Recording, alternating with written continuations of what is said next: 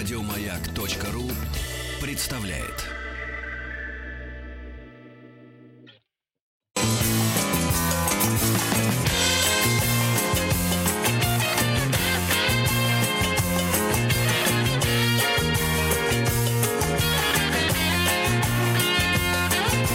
Вахтанг Махарадзе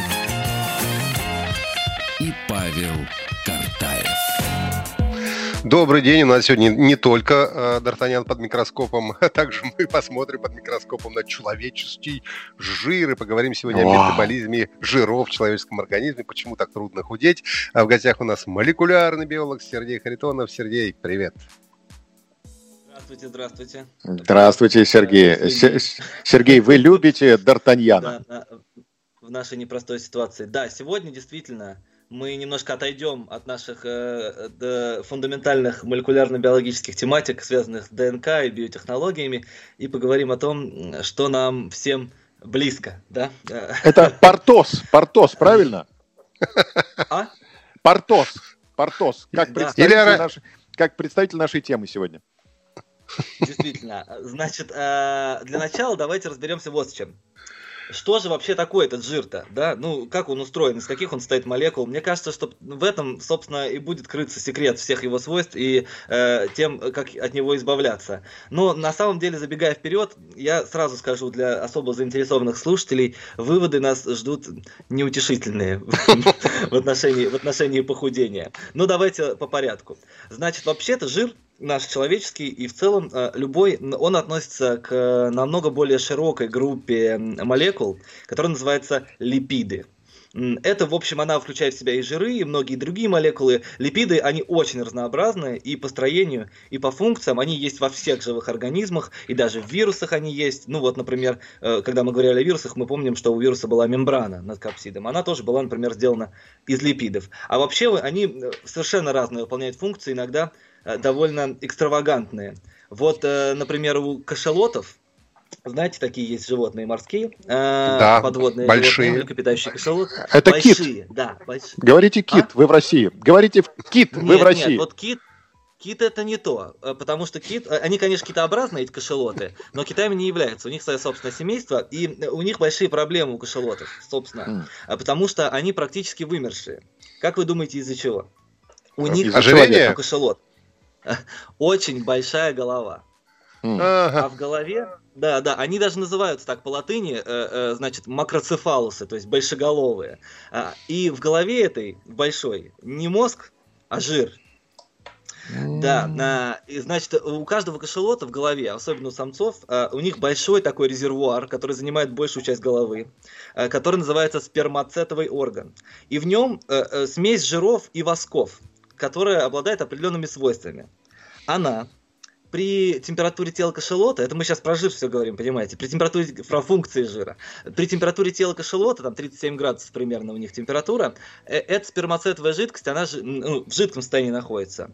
И а, все с ней в порядке, обычное. А когда кашелот спускается поглубже, они вообще охотятся глубоководно на всяких там кальмаров, вот, и спускаются иногда на 2000 метров, и даже на 3000 метров на редко шелоты. А там вода холодная, плотная, и нужно каким-то образом поддерживать плавучесть, так чтобы э, не подниматься вверх самостоятельно, чтобы свободно, чтобы плавучесть была точно такая же, как у окружающей воды.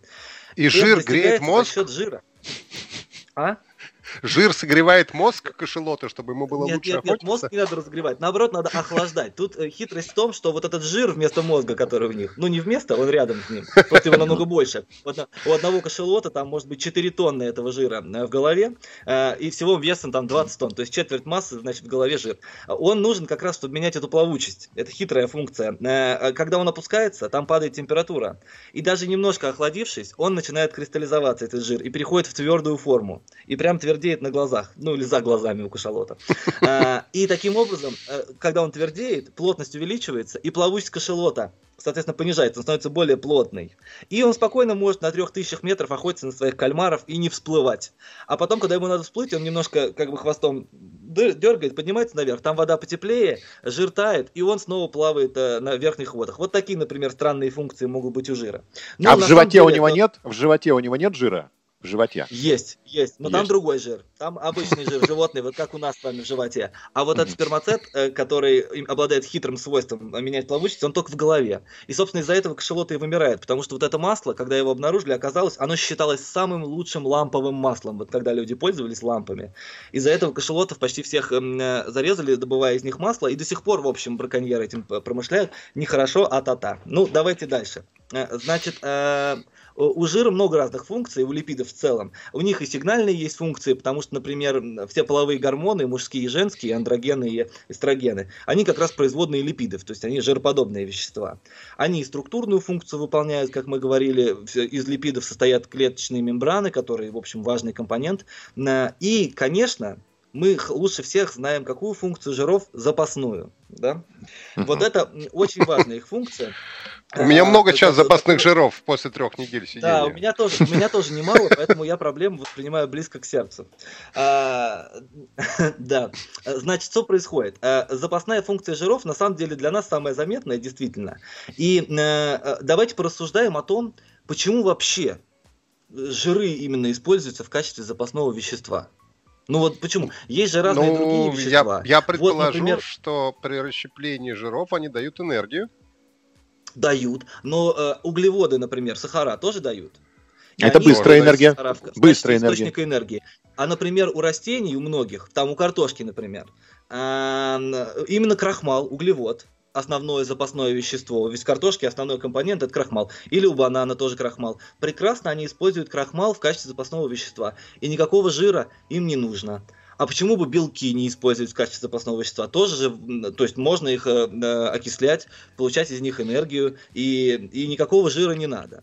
Вот давайте попробуем э, ответить на этот вопрос. Ну, с белками на самом деле все очень просто и понятно. Потому что, ну, из каких элементов у нас состоят биологические молекулы? В первую очередь из углерода, водорода, кислорода, а вот белки состоят еще и из азота. В них обязательно есть азот, его много в белках, потому что это неотъемлемый структурный компонент аминокислот. Так вот, если мы представим, что мы с вами вместо жира запасаем белки, то когда мы захотим, у нас запаслось много белка, хорошо, энергия есть. А когда у нас дефицит, и мы захотим их сжечь, разложить, чтобы получить энергию. У нас в кровь выделится вместе, значит, с энергией, еще выделится очень много продуктов метаболизма азота. Они ядовитые, там аммиак, Да, это азота, кессоновая болезнь сразу, да. Да, нет, даже не кессонная, а просто отравимся азотом. А, э, и при любой нагрузке э, какое-то существо, которое э, пользовалось бы в качестве источника энергии белками запасного, оно бы не выдерживало, потому что столько продуктов метаболизма, столько мочевины и аммиака в крови никто бы не пережил. Поэтому белки у нас сразу отпадают. Остаются два конкурента, которые, в принципе, используются как запасные. Но почему-то а, жиры используются в качестве запасных веществ больше как бы животными, а углеводы растениями. В чем тут хитрость? Хитрость в структуре на самом деле. А, вот давайте разберемся, как выглядит у нас, собственно, молекула жира, вот нашего человеческого родного. Хм. Она состоит из двух частей. Она состоит из э, э, такой головки, которая сделана из глицерина. Это такой спирт многоатомный. В общем, популярный продукт, все, наверное, знают глицерин. Вот, э, молодые его знают, потому что его в жидкости для вейпа добавляют. А а, а старшее поколение даже не знаю. Ну, в общем, а, Нехорошо, а-та-та, да, правильно? Нехорошо, а-та-та. А-та-та, правильно, правильно, а-та-та. Вейпы мы не одобряем, действительно. Вот, а, а, еще водочку добавляют глицерин для консистенции, она такая становится более тягучая. Тоже, Это плохая водочка. Да, да. Ну вот, значит, глицерин, а второй компонент жиров, который составляет их самую жирную структуру, называется жирная кислота. Вот эти жирные кислоты, их очень много разных. Э, это, в общем, обычная органическая кислота, типа уксусная, знаете, вот и уксус. Но уксус угу. состоит из двух атомов углерода, а у жирная кислота, она у нее длинный-длинный жирный хвост. У нее кислотная группа, и дальше за ней тянется углеводородный хвост, который делает ее нерастворимой в воде, тяжелой, э, и в нем заложена вся энергия, которая запасена в жире. Углеводы устроены по-другому. У углеводов, а, кроме а, углерода и водорода, вот в этом а, хвосте, в цепи в основной, у них еще много молекул кислорода. Что делает углеводы растворимыми в воде, но не только. Это вообще полярные молекулы у сахаров и углеводов, например, у крахмала. У них много значит, гидроксильных групп, включающих кислород, которые несут частичный отрицательный заряд. И они на себя стягивают молекулы воды. И таким образом каждая молекула углевода, она на самом деле окружена еще водной шубой такой, которая притянута а, Они нас обезвоживают, получается, да? Да, они связывают воду, связывают, держат к себе, да, в некотором смысле обезвоживают. И получается, что когда мы выбираем запасное вещество, если мы выбираем углеводы, то нам придется, если мы запасаем их, таскать с собой еще эту водную шубу. А она же тяжелая вода-то. И не напьешься такой водой, она же в связанном состоянии. И получается, что на единицу энергии получается меньше эффективность, если мы запасаем углеводы. А у жиров вот этот хвост, там никаких кислородов нет он э, гидрофобный, то, что называется, не смешивается с водой, это масло, да, по сути. А, и воду не притягивает, никакой водной шубы нет. Соответственно, на единицу энергии масса жира будет легче. Это более компактный с энергетической точки зрения запасное вещество. Именно поэтому мы, как э, животные люди, да, мы перемещаемся. Нам нужно экономить массу, чтобы силы экономить. И мы выбираем жиры в качестве запасного основного вещества. Более того, в жирах на самом деле хранится намного больше энергии, именно в джоулях, просто энергии химической, чем в углеводах. И это опять тоже связано с кислородом, который есть в углеводах и которого нет, который намного меньше в жирах. Вот этот хвост в жирной кислоте, он с химической точки зрения на самом деле обладает таким же энергетическим потенциалом, как нефть, например. То есть он находится в таком восстановленном состоянии, если химически говорить. Там из него можно извлечь очень много энергии, э, точно так же, как мы извлекаем много энергии из нефти. Это углеводород, да, нефть естественного происхождения, у которого нет тоже кислородных групп. А вот в углеводах там э, э, кислород есть, и он как бы уже немножко окисляет это вещество автоматически. Оно уже немножко ниже на энергетическом уровне. И из него извлечь энергию сложнее. Поэтому э, э, и жиры так хороши у нас для запасания. Тут надо сказать, что в отдельных ситуациях углеводы все-таки могут использоваться как запасное вещество вместо жира и используются активно. Они, например, хороши, если энергия нужна очень быстро. Вот, и в нашем организме это активно э, эксплуатируется, потому что они растворимы в воде, да, он легко может транспортироваться по крови, любой сахар. И у нас в мышцах и в печени есть мобильный запас углеводов, так называемого вещества гликогена, которое э, несет энергии буквально да, при полных амбарах, оно несет гликоген в организме, несет энергии примерно на, ну, на день, на полтора, на два, самое большое. А, это мобильный такой запас, который постоянно накапливается, постоянно расходуется. Он из углеводов действительно. И мозг тоже у нас в норме живет на углеводах, потому что он расходует очень много энергии. То а, есть по утрам вот... мы едим кашку овсяную, правильно? Да, по утрам мы едим кашку именно потому, что это быстрый, быстрый источник углеводов. Хотя, и конечно, гренок моя учительница по биологии с маслом. всегда гренок говорила, что лучше есть белки. А гренок? Гренок. Что гренок? Какой гренок? Гренок. Это же, это же, это же углевод, гренок.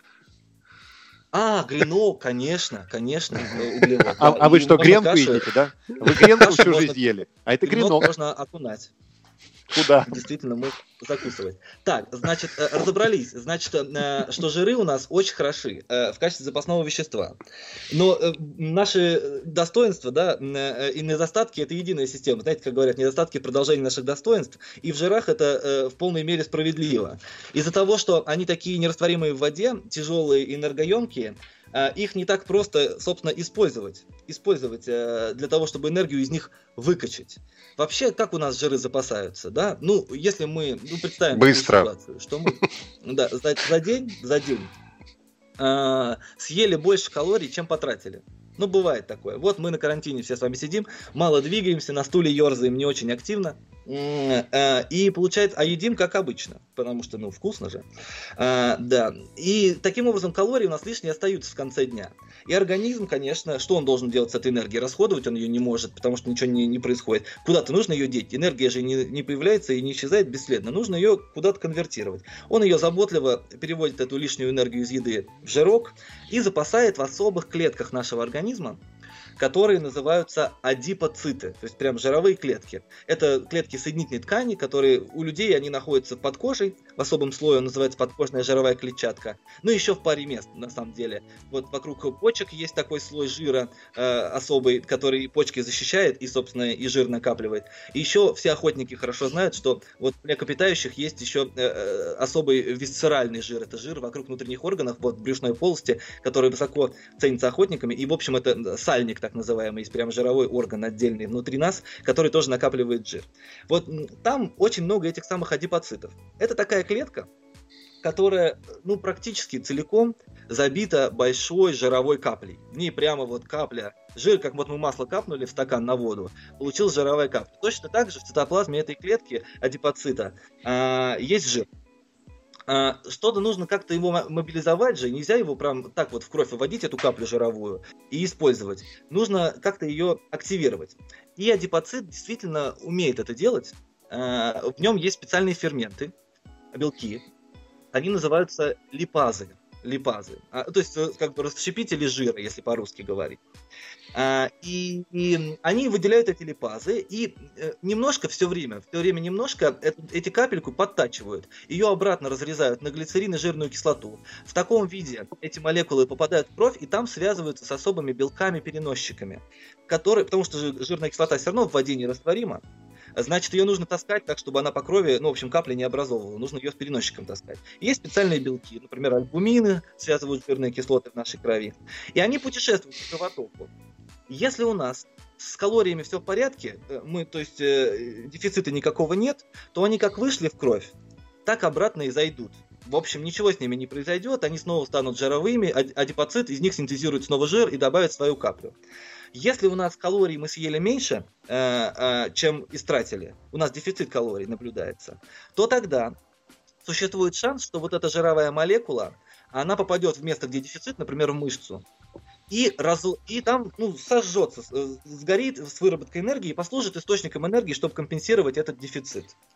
А, вот. И тут как раз, вот в этом вот процессе, кроется ответ на вопрос, почему почему так сложно худеть. Вот, Сергей, а, вот об этом мы уже давай а, поговорим после выпуска новостей. Это важно, актуальный вопрос, почему нам так трудно худеть. Я напомню, да. что сегодня у нас в гостях молекулярный а, биолог Сергей Харитонов. Мы говорим о метаболизме жиров в человеческом организме. Вот. И узнали, и... что киты кашелот это разные животные. Ну, я знал, извини. Да. Ну я и нет. почему так, так худеть трудно, узнаем после выпуска новостей.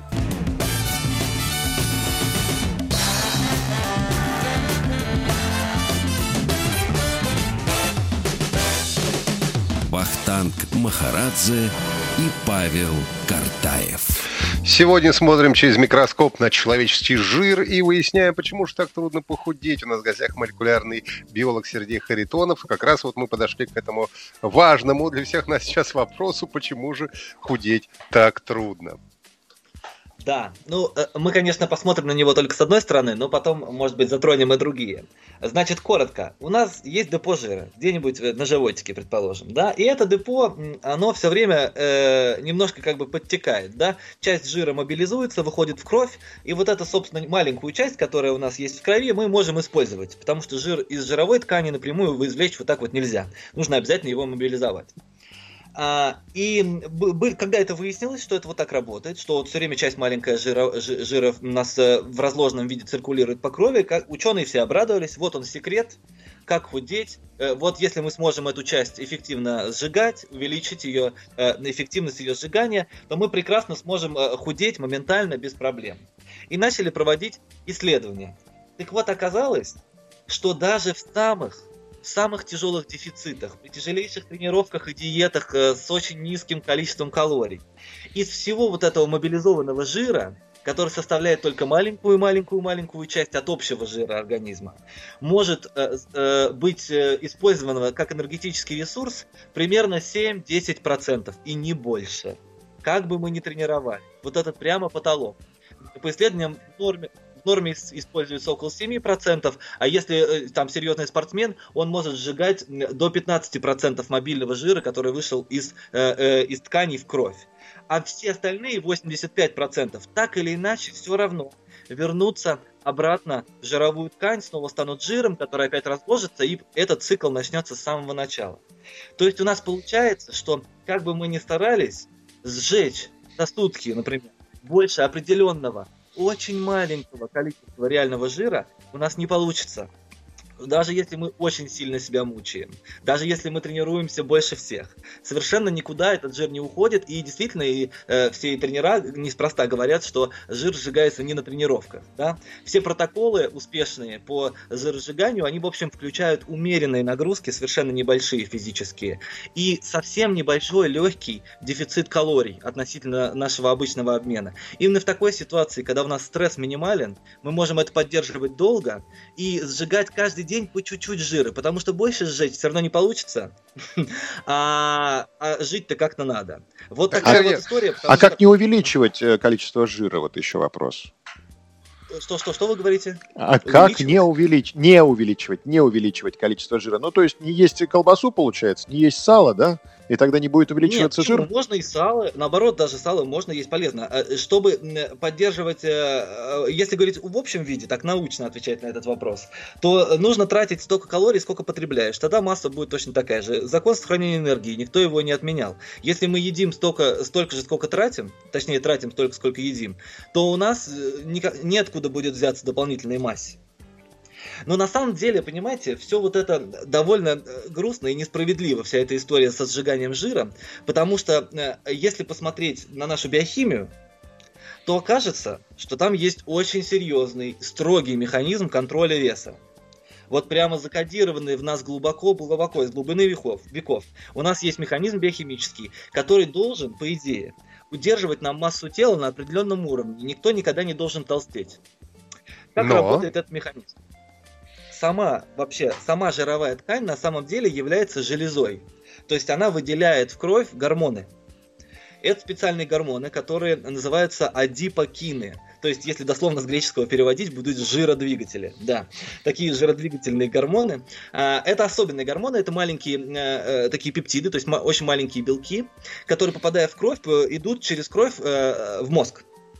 И в мозгу они проходят в особый отдел мозга, который отвечает за поддержание нашего, то, что называется, гомеостаза, поддержание метаболизма. Как мы едим, как мы тратим, как какие вещества у нас накапливаются, какие разлагаются. Этот э, отдел мозга называется гипоталамус. А точнее, э, точнее, вот эти адипокины, они взаимодействуют с особым отделом гипоталамуса. Он называется аркуатное или дугообразное ядро. В этом аркуатном ядре, гипоталамусе, есть два типа нейронов.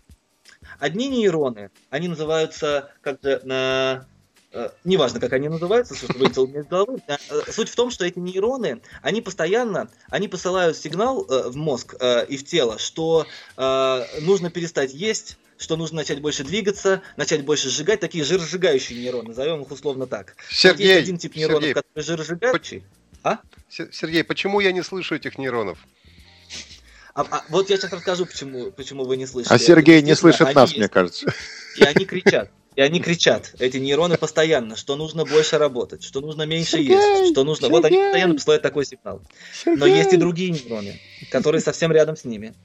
И они кричат такие, назовем их условно обломовскими нейронами. Они кричат, покушай еще.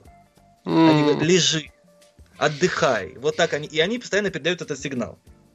И вот они в противодействии находятся. Одни бодрят и, и сжигают энергию, а другие, а другие тормозят и говорят покушай. И, собственно, вот соотношение между активностью двух типов этих нейронов в аркуатном ядре и определяет, будет человек набирать вес или будет человек вес снижать. Потому что они влияют на поведение напрямую, на пищевое. Так вот, лептин, который вырабатывается в жировой ткани, что он делает? Когда он попадает к этим нейронам, те нейроны, которые нас бодрят, он активирует еще сильнее, они начинают бодрить сильнее и подавлять аппетит. А те нейроны, которые обломовские, которые говорят покушай и полежи, он их э, подавляет, и они перестают, их сигнал затухает. Соответственно, он смещает как бы в этой системе равновесие в сторону активности и снижения аппетита. Понимаете, какая система выходит? У нас есть жир, который вырабатывает лептин, который подавляет аппетит. Значит, чем больше жира накапливается в нашем организме, тем больше в крови накапливается лептина, тем больше сигнал, который подавляет аппетит и заставляет нас бегать. Такая система угу. биохимическая. Э, но почему-то, почему-то. И Не работает. У зверей, не, у зверей работает превосходно. Вот кто у кого были дома, например, какие-нибудь грызуны, там мышь, крысы, э, или э, вот в, в клетках живут, или птиц, например, э, вот они же едят ровно столько, сколько им надо. Вот вы задумывались об этом, как они определяют? Они же не умные, у них науки нет. Как они знают, сколько им надо есть?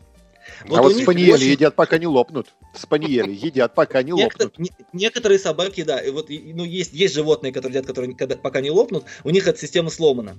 Но очень много животных, у которых она работает превосходно. Вот типа грызунов, например, или там хомячков. У них масса тела зависит от возраста, и там, ну, от стресса, и, в общем, она очень стабильная, если с ним все в порядке. И действительно, у него вот это очень четко сигналинг. Вот он чуть-чуть потолстел, у него сразу аппетит упал. Точно так же, на самом деле, это вот в длинных, э, в, длинной, в, в длинных временных категориях это лептин работает. Точно так же в, коротких, в коротком времени работает инсулин. У нас же инсулин, когда он выделяется каждый раз, когда мы поели, э, и э, точно так же инсулин попадает в мозг, и воздействует на те же самые нейроны. И говорит, что все, мы поели, время теперь тратить, а не накапливать. Действует похоже, точно так же, как лептин. Дублирует как бы его. Но это происходит каждый прием пищи. Вот, значит, два у нас уже гормона, которые нам позволяют не толстеть. Почему не работает? Совершенно непонятно. Действительно, у полных людей, у полных людей э, этого лептина очень много в крови. Э, э, их проводили исследования, оказалось, что лептин выделяется как надо и попадает в мозг. Но вот чувствительность к лептину у гипоталамуса, у этого самого арфатного ядра, она у них почему-то оказывается снижена. Да? То есть, когда этого лептина становится слишком много, уже мозг не может адекватно на него реагировать и снижать аппетит. И они попадают как бы в петлю. Когда они поели, э, э, значит, еда доставляет удовольствие, это приятно. Потом э, ответы на то, что они поели внутри мозга вот этого сигнала насыщения, он нарушен. Опять равновесие сдвигается в сторону накапливания. Да, лептин не работает значит, активируются те нейроны, которые говорят «поешь еще». Им хочется поесть еще, и они едят еще. И вот так у нас, э, у людей, э, действительно, эта система немножко, немножко э, работает неправильно. Сергей, у меня, что... у меня такой вопрос. А почему с возрастом худеть гораздо сложнее, чем когда ты молодой? Да, хороший вопрос. Действительно, это правда. Это не, это не субъективное ощущение, это факт. И это по многим причинам происходит. Во-первых, метаболизм замедляется в целом. То есть э, меньше, то есть в нашем случае это что значит, что метаболизм замедляется? Значит, меньше жиров мобилизуется, их выходит в кровь, они медленнее сжигаются даже при нагрузке. А, плюс опять же падает чувствительность рецепторов мозгу к лептину и к инсулину. С возрастом она падает, и, соответственно, чувство насыщения от питания приходит позже взрослым людям чем, э, чем больше возраст, тем, в общем, э, сложнее человеку чувствовать это насыщение на самом деле. И поэтому э, старики действительно могут, так бывает, что они много и часто едят, потому что они, у, них нет такого. Немножко мы должны я напомню, что Сергей Харитонов. Да, а я надеюсь, на связи Сергей Харитонов, да, рассказывает да, нам да. про метаболизм жиров в человеческом организме, почему худеть так трудно. Сейчас мы попробуем перезапуститься и продолжить Э, нашу передачу. Ну, я думаю, что мы сделаем это уже после небольшой паузы. Кстати, подвис у нас вопрос в воздухе про то, что предложил Бонасье Д'Артаньяну, галантерейщик. А, правильный ответ – снять квартиру с лучшим видом во всем Париже. А воздух просто сказка. Это дословный ответ. И слушатели опять а, отыгрывают у меня один балл. 6-19 у нас счет в игре Д'Артаньян под микроскопом.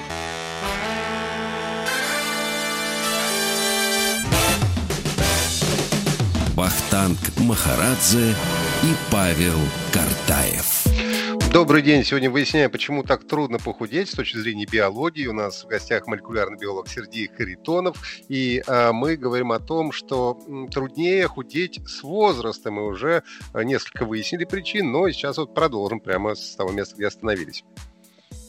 Да, э, действительно, с возрастом труднее. Э, что-то мы уже назвали. Тут еще важный момент. Вот когда мы говорим о еде, мы не можем оставаться э, строго в рамках биологических законов и каких-то биохимических, физиологических законов.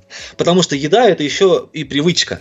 Это еще как мы привыкли есть, сколько мы привыкли есть. И вот с возрастом это как раз важный момент становится, потому что с замедлением метаболизма потребности организма в калориях просто падают. То есть нужно на самом деле меньше. Там есть какие-то расчеты, э, которые говорят, что они, я не знаю, насколько им можно доверять, но вот есть такие данные о том, что вроде как на 10% меньше калорий нужно там каждые несколько, там 4-5 лет. Э, нужно каждый день на 10% меньше калорий. Соответственно, к 65 годам человеку нужно на самом деле калорий ну, меньше, может быть, на 500, чем, э, чем ему нужно было в 25. А ест он точно не меньше, потому что он привык есть такую еду в таких порциях, и никуда не деться от набора веса здесь. А если еще лептины перестают хорошо работать, и инсулинорезистентность развивается, что бывает тоже частенько с возрастом, то есть невосприимчивость организма к эффекту эффектом инсулина, то, э, в общем, накопление жира не заставит себя ждать. Вообще, конечно, с Э, этой истории про жиросжигание после исследования биохимии этих всех процессов э, хочется сравнить похудение с бросанием курить. Да? Потому что рекомендация, самое главное, да, как похудеть, в общем, не толстеть. Вот легче всего не похудеть, если, если похудеть, если не толстеть. А если хочется похудеть очень быстро, ну, есть такая популярная рекомендация, можно ногу там отпилить. Э, вот, 10 килограмм э, сбросится моментально. А если хочется похудеть на самом деле, то окажется, что нужно очень медленно, ну и с разной степенью мучительности, по чуть-чуть каждый день это дело сбрасывать, э, э, дело нелегкое. Так что, в общем, я всех э, слушателей хочу воодушевить на этот э, нелегкий, все, кому это актуально. Хочу воодушевить. То есть 10, 10 килограммов за неделю, это, ну, как бы ненормально, да? Ненормальный темп ну, худения это не просто ненормальный Это вот, да, это, это, это, в общем, потерять ногу можно за неделю, а вот 10 килограммов жира сбросить нельзя. Но, но говорят, вот, вода да. уходит, да, это не жир сжигается, а это вода Да, уходит. вот про воду, да, да, да, вода уходит. Можно сбросить 2-3 килограмма буквально за 2 дня. Э, это действительно уйдет вода, и за этим есть биохимия, которой мы уже касались. Э, она связана с углеводами как раз. Я упоминал, помните, что у нас есть запасные углеводы все-таки в организме, не жиры, в печени и в мышцах. В мышцах довольно много, особенно у тех, у кого мускулатура развита. А, а эти углеводы держат вместе с собой воду. Соответственно, они тяжелые, они много массы держат вместе с этой водой. Если мы садимся на диету, на жесткую, мы ели там 3000 калорий или 2,5, а потом едим полторы, а, то у нас за несколько дней эти углеводы запасные расходуются, а вместе с ними выходит связанная вода, просто выходит естественным образом. И мы за три дня худеем на, на, на 3 килограмма и думаем, вот какие мы молодцы. Но жир при этом еще даже не начал сжигаться. Жира столько было, сколько, сколько было, столько и осталось, и процесс жиросжигания не пошел. То есть мы сожгли что-то, но очень мало. Вот, поэтому никому не рекомендую вот эти все жесткие диеты, потому что вы, конечно, увидите эффект сразу, а потом демотивируетесь от того, что дальше такого происходить не будет. Выйдет вода и все. А потом она обратно зайдет, как только вы съедите полоску риса. А вот, э, Сергей, есть такая штука, когда начинаешь худеть, а ты в какой-то момент, ну, быстро худеешь, потом, а потом становишься на плато, когда что бы ты ни делал, ты не можешь похудеть дальше. От чего это зависит? Какие химические процессы в организме в этот момент происходят? Да, есть на самом деле хим... Э, процессы, которые Э, на это влияют. Действительно, вот это особенно бывает, когда э, тоже на жесткой диете человек, э, потому что организм переходит как бы в стрессовый режим, когда масса теряется какое-то продолжительное время. Вообще это надо понимать, что в дикой природе это скорее всего означает смерть. Да? Если, если животное теряет массу долгое время, значит он не может найти еду. Это для животного очень плохо. И нужно переходить в какой-то режим сохранения, да? когда, чтобы зафиксировать ту массу, которая сейчас есть, может быть ценой каких-то более э, скрытых ресурсов. И э, действительно так остается, замедляется метаболизм просто. Вот общий метаболизм, уровень синтеза белка, э, вот там э, куча функций, термогенез, то есть поддержание температуры тела, прямо ослабевает значительно. Из-за этого падает потребность в калориях. Человек как будто бы адаптируется к новому низкому колоражу. И, и на, на этой даже суровой, суровой диете он перестает реально худеть, потому что его организм э, в стрессовом режиме сказал, все, я больше не буду худеть и хватит, потому что ситуация совсем выходит из-под контроля. Собственно, поэтому, опять же, никто не рекомендуется никогда садиться на очень низкокалорийную диету. Все, нужно всегда э, делать это по чуть-чуть, так, чтобы организм не считал ситуацию критической, чтобы, в принципе, был дефицит калорий, но небольшой, и организм не реагировал на него серьезно, не замедлял метаболизм насильно, да? Как так, это у нас, часто? Сергей, буквально пару минут у нас остается. Какие советы от молекулярного биолога э, именно с э, биологической точки зрения, что нам делать для того, чтобы похудеть, особенно сейчас, когда мы сидим на самоизоляции? А до лета 50 да. дней плюс-минус. Вот за 50 дней сколько реально сбросить а, можно веса? Ой, на самом деле можно. Можно сбросить. Смотрите, давайте посчитаем в оставшиеся 2 минуты, сколько можно сбросить за 50 дней. Это занимательная арифметика. Вот смотрите, если у нас э, норма потребления у среднего мужчины 2500 калорий в день, даже с тренировками, без тренировок, в среднем так. А, соответственно, 1 килограмм жира, это посчитали умные диетологи, это примерно 7,5 тысяч калорий. Соответственно, если мы переходим с 2500 калорий на диету, которая 2200, а, и у нас 300 калорий в день дефицит. Соответственно, 1 килограмм у нас будет когда? Через 10 дней будет 3000, через 20 дней будет 6000. О, Господи, очень мало можно сбросить. Получается так, что мы за 50 дней на 300 калорий э, сбросим 15 тысяч, всего 2 килограмма жира сбросим. Поэтому угу. диету надо похуже. Давайте, давайте тогда на 2000 переходить.